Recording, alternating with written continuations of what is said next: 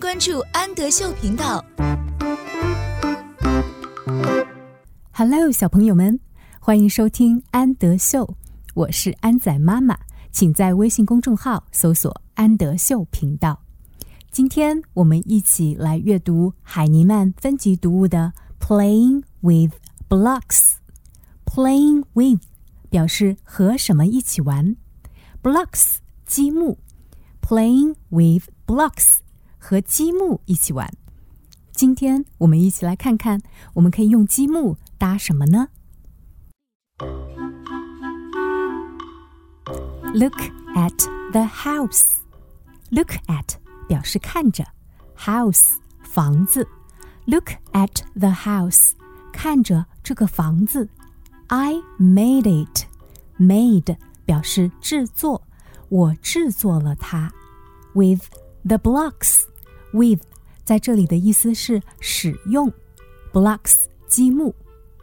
I made it with the blocks，它的意思是我用积木制造了这个房子。Said Pam，Palm Pam 说：“Look at the house.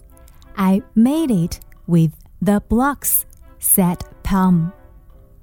“Look at the big wall.”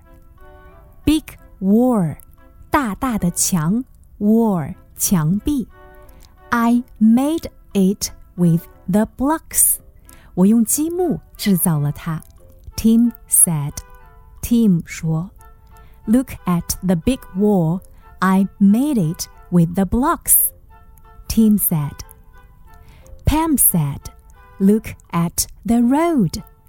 Road 路道路 Look at the road. 看看这条路 I made it with the blocks. 我用积木制造了它。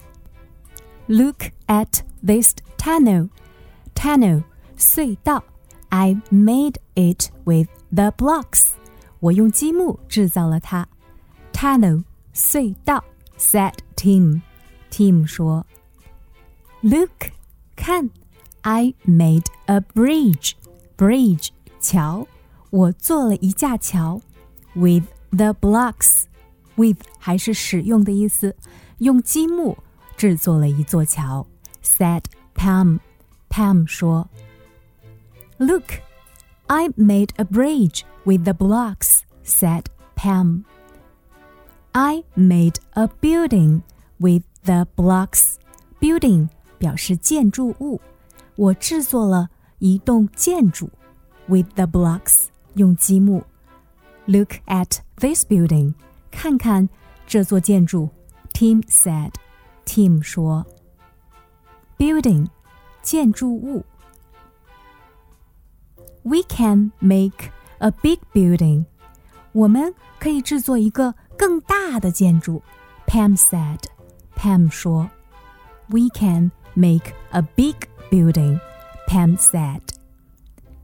Oh no! 哦不，积木都被推散了。